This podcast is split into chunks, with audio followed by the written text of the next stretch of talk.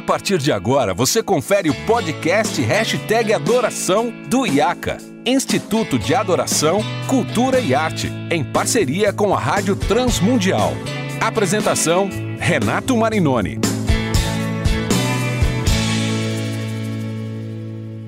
Olá, seja muito bem-vindo. Estamos dando início a mais um episódio do Hashtag Adoração. Você já sabe, eu sou Renato Marinoni e esse podcast é produzido pela Rádio Transmundial e pelo IACA, Instituto de Adoração, Cultura e Arte. E hoje nós vamos finalizar essa conversa incrível com esses três convidados não menos incríveis que estamos recebendo aqui no hashtag Adoração, de um assunto tão atual e tão necessário quanto o culto cristão, o papel da igreja, é uma conversa de liturgia e eclesiologia. E eu tenho a alegria de receber mais uma vez esses três queridos, Rodrigo Soeiro, pastor da ADAI, ministro de louvor, compositor, André Costa, mestre em filosofia, professor, músico, vocalista da banda Canto Verbo, pai de quatro filhos. É, rapaz. Cacau Marques, pastor na Igreja Batista Vida Nova, em Nova Odessa, São Paulo. Professor na Teológica Batista de Campinas, uma figura muito relevante uh, na internet brasileira, cristã, na discussão teológica pela internet. Tem participado do Bibotalk, meu amigo Rodrigo Bibo e tantos outros podcasts uma alegria ter todos vocês aqui. No último episódio, o André fez algumas provocações para o Soeiro, e se você não ouviu, eu já dou aqui a, uma dica, né? Dá uma pausa e ouça as duas primeiras partes dessa conversa e depois você volta para esse episódio. Mas eu queria então começar dando a palavra para o Rodrigo, comentar o que o André e o Cacau falaram na nossa conversa que está no episódio anterior. Então, assim, eu volto a dizer, respeito em gênero, número e grau. Eu, da mesma forma que gosto de ser respeitado, gosto também de ouvir. Sou, eu tenho 36 anos de idade, há 36 anos na igreja. É, e eu amo a igreja local. Só que essas exceções, é, André, são exatamente as exceções que eu preciso cuidar. Essa da, essa da Inglaterra, na cidade dela, ela não tem uma igreja para ela cear. Ela não tem um pastor para se aconselhar. Então, não estou dizendo, volto a dizer, né? Volto a dizer, não estou aqui fazendo uma dicotomia que é possível uma igreja local ser só online. Não, o Renato está vendo na pele que é difícil isso. Né? Mas é exceção. Exatamente, eu acho que a gente vai entrar num consenso aqui, André, é, é exatamente na questão da exceção. O evangelho é para cuidar da exceção. São 99 que estão no aprisco e uma que saiu. Eu vou atrás dele. Enquanto ele não encontrar na cidade dele uma igreja local para ele participar, nós vamos aconselhar, nós vamos abrir grupos de conexão lá. Ele vai poder ouvir a minha mensagem, ele vai receber estudos bíblicos. É, é, sabe, eu, eu preciso cuidar da exceção. Agora é óbvio, né? O cara que está no Ipiranga, a, a, igreja onde eu fico fica no Ipiranga, né? Então, assim, tô no Ipiranga, o cara tá na Vila Mariana e não quer ir pro Ipiranga, eu tenho que fazer uma pergunta. Por que ele não quer no Ipiranga? A culpa é dele ou a culpa é minha? Que não estou sabendo, de certa forma, me posicionar para fazer ele pegar o carro dele para Ipiranga. E eu vou dar um case aqui de uma igreja, de um amigo meu nos Estados Unidos, é, esqueci agora, Kentucky, se não me engano. Olha só, uma igreja local. Ele é o pastor que faz os cultos dentro de um bar, pastor Joey Santos. Ele faz o culto dentro do bar. Enquanto o culto está acontecendo lá na igreja local, está sendo retransmitido no bar. O, o dono do bar abre, coloca o telão e ele é como se fosse um anfitrião tem uma média de quase cinco pessoas aceitando a Jesus no bar. E digo, tem pessoas que têm tanto preconceito de entrar dentro da igreja local que mesmo aceitando Jesus no bar, ele permanece no bar. Ele faz ceia no bar. Né? Eu estou dando um exemplo aqui bem outside, sabe? Mas só para a gente compreender, vamos atrás da exceção. Vamos atrás da exceção, enfim. De, deixa eu, eu, cair aqui, e, mas deixa eu falar só uma coisa sobre a questão da transmissão. Eu deixei bem claro naquilo que eu falei que aquilo é, uma, é um pensamento meu sobre a nossa igreja, né? E que há lógico, outras igrejas lógico, que fazem é, e conseguem fazer isso, né? Então tem que se medir qual que é a, a o Ô, ganho. Cacau, eu achei interessante, só para ouvir você falando, eu achei interessantíssimo porque você trouxe um argumento assim muito pastoral, de cuidado uhum. e tudo. Porque a maior parte dos pastores que eu ouço falando sobre isso, a preocupação é se o cara deixa de ir no culto presencial para porque tem ah. a possibilidade de ficar no online. Né? É. E aí eu queria, eu queria que você é, reagisse a tudo isso que a gente está conversando, fica à vontade. Primeiro, né, eu não sou contra ministérios da internet, como o Rodrigo colocou, né, de, de é, iluminar os, os cantos mais obscuros da internet, né? Não, pelo contrário, inclusive eu faço isso com... com estamos aqui, né? Estamos é, aqui justamente fazendo Estamos aqui também, exatamente. Faço isso com muita, muito envolvimento, né? E, e outra coisa, acho que esse período ajuda em algumas coisas também, por exemplo, não tem mais necessidade, pelo menos na minha realidade, da gente fazer reunião de diretoria presencial, entendeu? É, a gente tá... Por quê? Porque a questão ali são as informações, né? É, são decisões, são coisas... A gente antes da pandemia já decidia bastante coisa por WhatsApp, mas agora a gente abre o Zoom e faz. Mesma coisa, São orientação. coisas que vieram para ficar, né? Mudanças é, eu sou, É, eu sou, eu sou professor também, como o André, mas eu sou entusiasta do EAD, entusiasta mesmo. Eu acho que o EAD precisa, não em níveis, né? É, de educação básica, isso aí é uma outra discussão, mas em níveis de, é, é, de, de, ensino superior e de seminários mesmo e tudo mais, eu acho que tem muita coisa que você pode fazer por IAD, por quê? Porque a questão ali é informação. A natureza de um culto é diferente, ela não é uma informação, ela não é uma programação, ela tem outras coisas. Então, a, a questão que o Rodrigo colocou, dos membros da igreja dele que moram em outro país, entendo e acho sim um ganho, claro que é um ganho, você poder edificar essa pessoa lá, fortalecê-la e tal, e acho isso maravilhoso. E é um ganho que eu perco por não fazer transmissão online. A gente coloca nossas mensagens na, na internet, mas a gente não faz a transmissão ao vivo. É, é, agora a gente está fazendo a pandemia, obviamente, né? Mas não fazia antes. E é um ganho que ele tem e que eu perco, enquanto eu penso numa outra questão e que ali também vai ter sua limitação. São escolhas que se fazem. Agora, o culto, ele não é um, um mecanismo de chegar a quem ao perdido. Né? A gente ass, a, a, assumiu muito o evangelismo em ligação com o culto evangelístico, né? E ainda que seja um testemunho público, um testemunho público também diante do não crente, o culto não tem isso como sua função prioritária, né? Ele é o nosso momento de adoração a Deus, né? Como corpo, tudo mais tem momentos de evangelização, obviamente, mas ele não tem esse fim prioritário. Então, há as pessoas que estão é, quando nós reagimos à ideia de um culto online, não é falando das pessoas que são edificadas em outros países, mas é pensando que ela não pode viver disso 5, 6 anos, sinceramente. Ela vai ter que. que, que né, como o, o, o, Iago fala isso, né? Se você muda para um lugar onde não tem uma igreja, você vai plantar sua igreja, entendeu? Pode ser que agora ela não tenha capacidade para fazer isso, tudo bem, não tem problema. Mas a gente quer que lá ela seja um testemunho de Jesus Cristo, como todo mundo deve ser em todo lugar, né? Que é o que aconteceu com a igreja de Jerusalém quando foi para Antioquia. Foi por força, força da, da, da circunstância circunstância, não foi por escolha, é. foi força da perseguição. E chegou lá, as pessoas de lá chamavam eles de cristão porque conheciam a Cristo através deles. Jesus nunca foi até Antioquia, mas eles conheciam Cristo através deles, né? Então isso é uma coisa importante. Outra coisa, é, acho maravilhoso pensarmos como Paulo utilizou a tecnologia da sua época, João utilizou a tecnologia da sua época, mas tanto Paulo quanto João escreveram que queriam estar com os seus destinatários para que a alegria fosse completa. Paulo fala isso em Timóteo, 2 Timóteo capítulo 1, e João fala isso no final de 3 João e no final de 2 João também, se não me engano, e ele diz assim: Eu tenho muito ainda para te dizer, mas não quero fazer por papel e tinta. Desejo vê-lo para que minha alegria seja completa. Então, existe algo que a gente perde e a gente precisa estar ciente disso. E a gente precisa promover que essa comunhão seja plena. Obviamente, com isso, eu não estou desmerecendo a, a, a, experiência, não estou dizendo que não há frutos reais. Deixo claro também existe... que eu não fiz esse momento nenhum, tá, pastor Rodrigo? que não existe edificação, e nem dizendo assim, Rodrigo, desiste aí do que você está fazendo. Não, de jeito nenhum, pelo amor de Deus. É. Com certeza está tendo fruto, com certeza está tendo bênção, né? É, mas o passo para uma comunhão real, eu acho que é importante, porque eu acho que aspectos importantes do evangelho são diminuídos quando a gente perde isso, entende? E isso é que eu, eu acredito que seja algo a se pensar. Não é dar um passo para trás, nunca. É dar um passo daí para frente. é dar um passo daí para frente. Né? e talvez nós estejamos atrás em alguns aspectos, inclusive. E que esse desafio do Rodrigo nos exija ir à frente. E, e, e eu tô realmente refletindo isso a partir do que ele disse, né? E eu acho que isso é importante também da gente colocar em consideração. Ô, Rê, é, só para também, né, tentar fechar assim, né, mediante a fala do Cacau, eu, eu volto a dizer, né, respeito demais, pelo amor de Deus, né?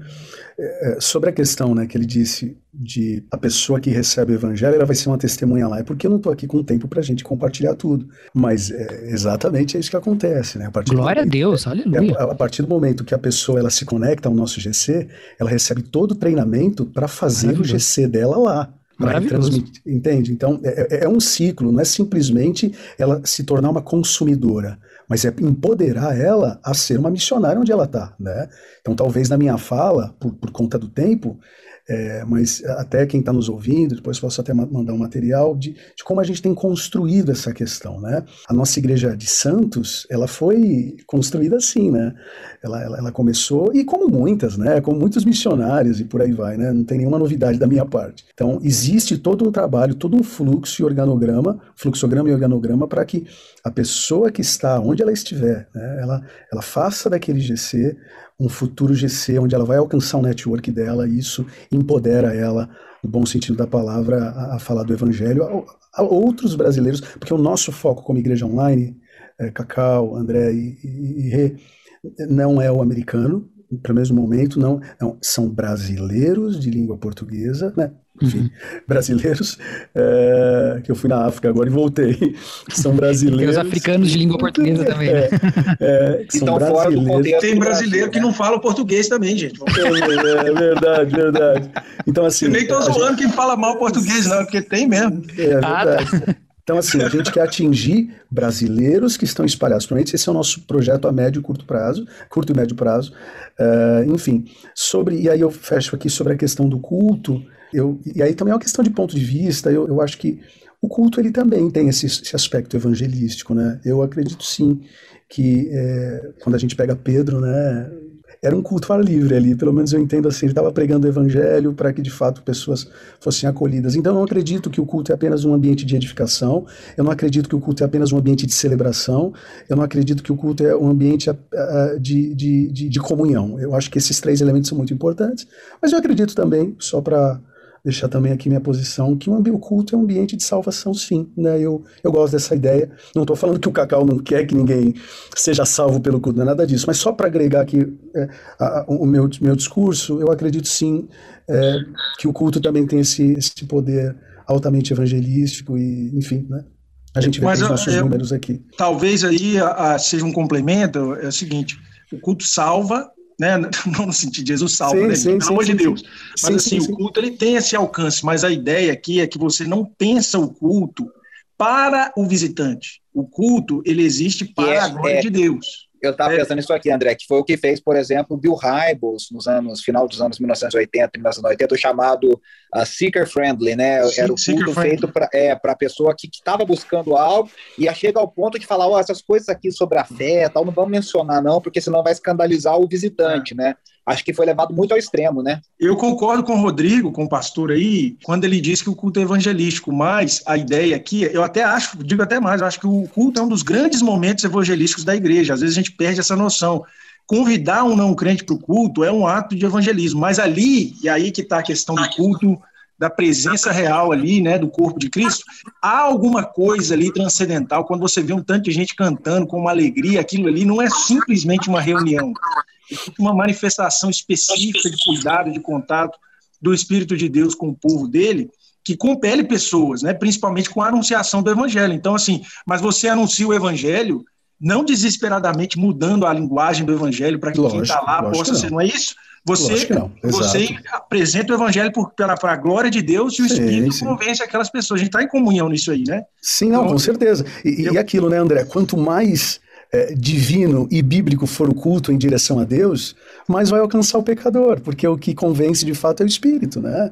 É, o jeito como a gente coloca, é, e aí a gente pode entrar talvez numa outra discussão, exagerar nos evangeliqueis, x, y, z, isso pode talvez dar uma, uma, uma bagunçada na cabeça de quem está visitando, né? Agora, concordo, gênero no grau, o culto é para Deus. E na minha opinião, né, quanto mais para Deus for, com intencionalidade, com excelência, porque excelência, Bill Hybels fala isso, não é isso? Excelência honra a Deus e inspira pessoas. Então eu, eu, parto desse princípio. Quanto mais excelente eu me dedico em honrar a Deus num culto, é, mais é, é eu, eu, consigo mostrar para quem está presente de fato que tem uma pessoa presente lá que merece toda a honra e toda a glória. A provocação aí seria Fala, seguinte, que eu, se eu pudesse fazer essa provocação, é o seguinte: talvez essa, o meio, eu acho que o, foi falado aqui, não lembro exatamente quem falou, que o YouTube também acaba transmitindo em si, como uma forma de, de meio, ele também transmite uma certa noção de entretenimento. Então, assim, essa é uma outra discussão importante do culto online, né? Existe uma, por exemplo, quando eu vou para a igreja, cara, com quatro filhos e a minha esposa, você já imagina, né? Quando abriu a igreja aí, não tem funcionado um culto infantil na minha igreja, mas eu levei meus filhos, porque eu acho assim, se abriu a igreja, estava dentro do momento de abrir, eu vou levar meus filhos, porque a responsabilidade do meu filho no culto é minha, Não é da tia do, do. Se tiver essa bênção, eu vou utilizar feliz, mas se não tiver, eu vou levar. Então, olha só, quando eu vou para um culto com meus quatro filhos, eu tenho que acordar duas horas e meia antes, dar café para todo mundo, a gente coloca a roupa em todo mundo, a gente chega na igreja a tempo, ufa. Agora vocês vão ficar lá, os solteiros, né, assim, levantando a mão, tudo lindo, não é tão fácil minha igreja, que alegria. A gente está lá assim, ó, poxa, o que, que eu faço agora? Meu filho está ali, mas eu tenho que prestar atenção no culto. Então, assim, já tem todo um preparo que a família é levada a fazer durante a semana. Então, assim, se eu não. As, as, famílias são expostas no culto, porque se eu não faço culto doméstico em casa, meu filho vai ser um monstro no culto. E mesmo se eu fizer, ele ainda não vai comportar lá, porque na verdade a, a criança no culto é um retrato de eu na vida diante de Deus. Né? Eu também é como se eu tivesse a minha vida, meu testemunho é como se fosse uma criança no culto.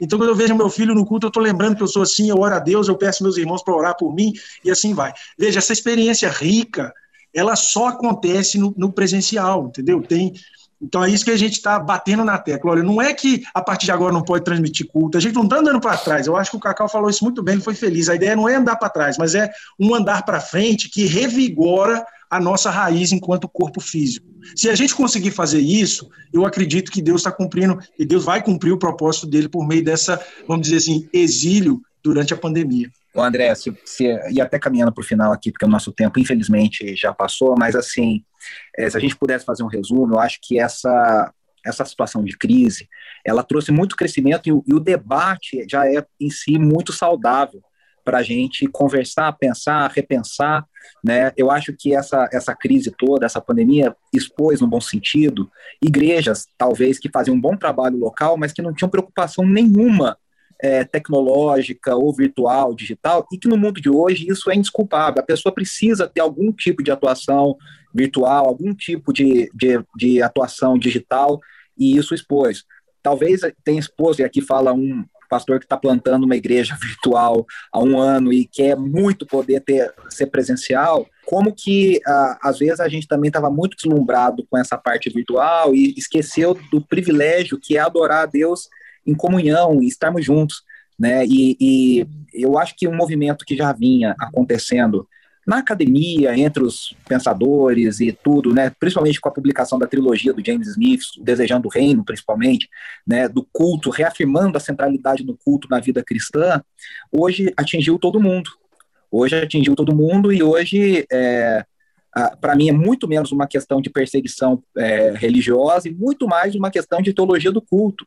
É muito mais a gente avaliar o papel da igreja, de eclesiologia. E aí você falou uma coisa, André, uma hora que eu me lembrei de uma experiência. Eu trabalhei oito anos com Diante do Trono, na Lagoinha. Aliás, é, é uma coisa né, que meus amigos mais reformados dizem não entender, mas eu tenho muita alegria de ter vivido esse tempo lá. Mas eu tenho um monte, um monte de divergências teológicas e amo, respeito, tenho uma admiração, enfim, vejo muitos pontos positivos, mas tem minhas divergências teológicas que são muitas. Aí uma vez, Andressa e eu fomos falar num congresso de louvor lá, e tinham 6 mil líderes de louvor é, do Brasil inteiro reunidos na Lagoinha. Hoje, falar nisso, né, já dá saudade só de falar 6 mil pessoas juntas. Foram, foram nos buscar no hotel, e a gente chegou um pouquinho atrasado. Quando nós chegamos, nós sentamos logo na frente, assim, quem já foi na Lagoinha sabe, ela tem um, ele tem um, um elas têm, ele tem um formato prédio, um formato redondo, né? Então as pessoas ficam ali, parece que tá todo mundo junto, é um negócio maluco. E as pessoas cantando, eu não lembro exatamente a canção que estavam cantando, e eu sou muito chorão, mas a Andressa não é, a Andressa, minha esposa, não é. Quando eu olhei para o lado, ela estava chorando, chorando, e aí eu pensei, né, eu falei, a igreja quando adora, essa, esse testemunho da igreja adoradora, da igreja que está ali junto, em comunhão, cantando, louvando a Deus, aí, rapaz, você esquece até as divergências teológicas, você esquece as coisas, porque é um, é um testemunho poderoso. E, e, nessa conversa de hoje eu quero agradecer muito vocês, porque eu vi uh, quatro, me incluindo, quatro pessoas apaixonadas pela igreja, que amam a igreja de Jesus e querem fazer o melhor possível, ser fiéis naquilo que fazem e dar um bom testemunho para o mundo também através dessas coisas. Então, eu já agradeço vocês e quero perguntar, ô Cacau, como é que o pessoal faz para te acompanhar, seguir o seu texto maravilhoso? Fala aí como é que o pessoal lê o seu texto, é. acompanha seus posts. Ô, Renato, tem um minutinho para eu falar uma coisa antes? Claro, pode ficar é, à vontade. Eu sei que o tempo estourou bastante. Eu, eu quero dizer uma coisa assim com base em, em, dois textos da Bíblia. Primeiro, o apóstolo Paulo dizendo que algumas pessoas consideram alguns dias mais santos que outras, outros consideram iguais todos os dias, cada um faz para a glória de Deus, né? Então, eu quero primeiro deixar bem claro aqui que eu tenho absolutamente, absoluta certeza de que o que o pastor Rodrigo está fazendo é para a glória de Deus sendo assim, é, o Senhor está abençoando. É uma coisa que não era pouca coisa o que Paulo estava falando sobre os dias, né? E por mais central que a gente possa considerar esse assunto que a gente comentou, o mais central é ser para a glória de Deus e o Senhor abençoará isso. Então, eu tenho certeza disso. Segunda coisa, a Bíblia fala do poder da palavra de Deus. E eu acho que um pouco da minha fala talvez tenha soado, e talvez soou porque um pouco foi fundamentado numa certa incredulidade no poder da palavra é, independente das limitações que eu acredito que haja no meio digital, a palavra de Deus, onde chega, o fruto ela dá. E o fruto vem junto com um monte de questões nossas e o Senhor vai purificando. Então, eu, eu queria que isso ficasse muito claro, porque se eu não falasse isso até a gente terminar aqui a gravação, eu não ia estar trazendo tudo que a palavra do Rodrigo me, me impactou. E me impactou nisso também, sabe? Eu acho que o Espírito Santo é muito mais criativo do que a gente pensa. Eu continuo achando que a gente precisa olhar para vários aspectos. Mas eu não tenho dúvida de que quem faz para a glória de Deus faz com a bênção de Deus e quem leva a palavra de Deus leva o poder que ela tem, né? Então, que Deus continue abençoando o ministério de vocês e que a palavra do Senhor frutifique sempre em todo lugar.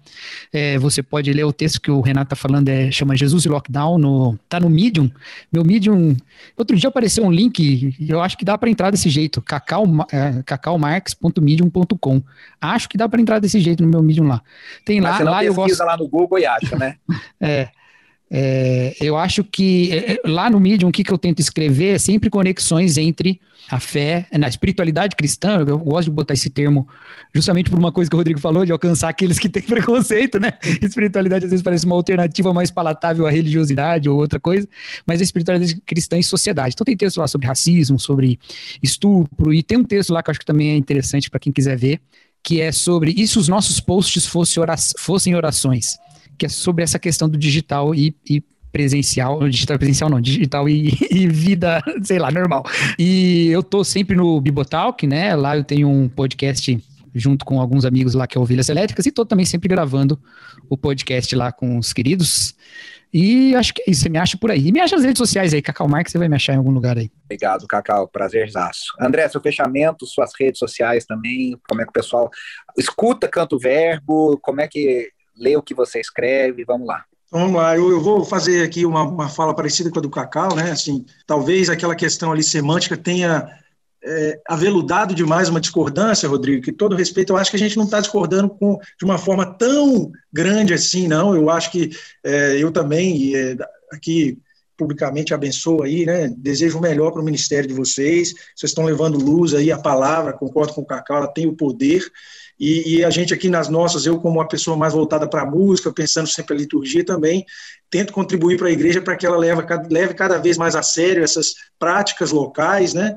Inclusive o meu posicionamento na, nas redes sociais sobre abrir ou não abrir, eu tenho sempre batido na tecla assim, gente, não dá para generalizar o negócio, não fala de uma realidade que você não conhece, fala do seu, com humildade. Eu acho que todos nós somos pecadores nesse tempo aí em que o Cacau falou bem, no, nas redes sociais, mostrar a sua opinião é existir. E às vezes a gente se, existe nessa nesse modo limitado de estar tá sempre se posicionando. E às vezes a gente precisa, não é posicionar, é estar tá ali presente, amar, e, e a gente precisa entender que existem respostas amorosas que são manifestadas de forma diferentes, mas motivadas pelo mesmo Deus em realidades diferentes. Então, assim, o meu desejo é que a gente continue ativo, piedoso aí nas nossas realidades locais e faço aí do meu ministério na internet também, no tempo que eu dedico, e tenho aprendido bastante, né, cada vez redirecionando algumas coisas que a própria a própria natureza da rede social acaba influenciando na gente, né? Então estou ali aprendendo também, mas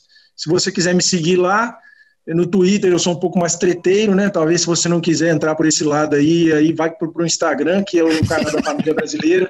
Nós vamos falar lá sobre família, sobre vida com Deus. Então, é André T. Costa, para me seguir no Twitter e no Instagram. E também a banda Canto Verbo, né? Canto Verbo está no Twitter, menos é, ativo, mas a gente posta sempre coisas novas lá. E também no Instagram. Quero agradecer aí, Renato, pelo convite. Me senti muito honrado, tá? Que é o meu post lá no Twitter, acho que captou sua atenção, mas eu não, não me sinto qualificado quanto os outros aí, que já tem uma caminhada mais é, constante. Eu acabei de me formar em teologia, sirvo na minha igreja como é, professor de EBD há muitos anos, né? Mas ainda não tenho essa vivência de, da abrangência, tanto que o Rodrigo quanto o Cacau tem, mas me senti muito honrado em poder estar aqui. Eu que agradeço. Obrigadão demais, André Prazerzaço. Espero que seja a primeira de muitas outras vezes juntos aí, viu? Uh, Rô, fala aí também da, da música nova que saiu, é, para o pessoal ouvir, acompanhado, acompanhar o seu trabalho, o trabalho da DAI e Legal. o seu fechamento também, Rô. Tá, vamos lá. É, sem palavras, né? Eu acho que esse diálogo foi muito, muito rico. Que gostoso é a gente ter, ainda que opiniões divergentes, né? Mas caramba, meu, é o reino, é vidas, é a gente querer acertar e às vezes a gente erra e tá tudo certo. Então, alegria mesmo poder estar tá aqui, conhecer o André, conhecer Cacau. Uh, enfim, muito obrigado, Rê. Muito obrigado mesmo por esse convite. Espero que o pouco do que a gente discutiu, no mínimo, faça as pessoas refletirem e tentar, de certa forma, compreender aquilo que Deus quer para a vida delas, para o ministério delas e por aí vai. Então, muito obrigado. Que, que conversa de gente grande, assim, né? No bom sentido da palavra. Conversa de alto nível, no sentido do respeito, do diálogo e né, do nosso propósito de querer acertar sobre a música que você citou, é uma música que a minha vida, eu tô, eu tô há 10 anos pastoreando, né? E a minha vida musical ela ficou um pouco marginalizada nesses últimos anos.